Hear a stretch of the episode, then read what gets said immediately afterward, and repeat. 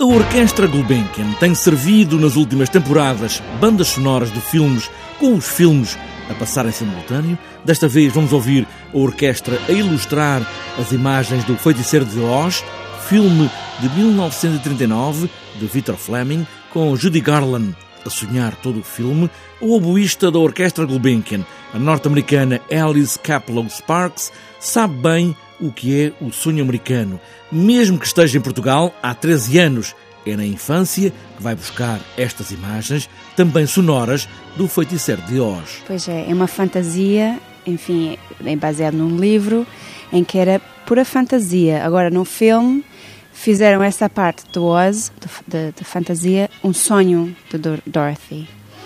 Mas hum, eu acho que mesmo sendo culturalmente americano, o mundo inteiro, tal como Portugal pode apreciar. Na fantasia do filme, também a fantasia de uma das mais conhecidas melodias do mundo, Somewhere Over the Rainbow. Sim, Somewhere Over the Rainbow é conhecido por todo o mundo, acho eu.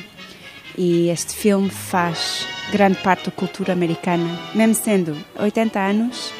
Hum, este filme é tão corrente hoje como no, no ano que saiu, 1939, e, e todos conhecemos os grandes, os grandes temas: Somewhere Over the Rainbow, um, Ding Dong, The Witch is Dead, Follow the Yellow Brick Road.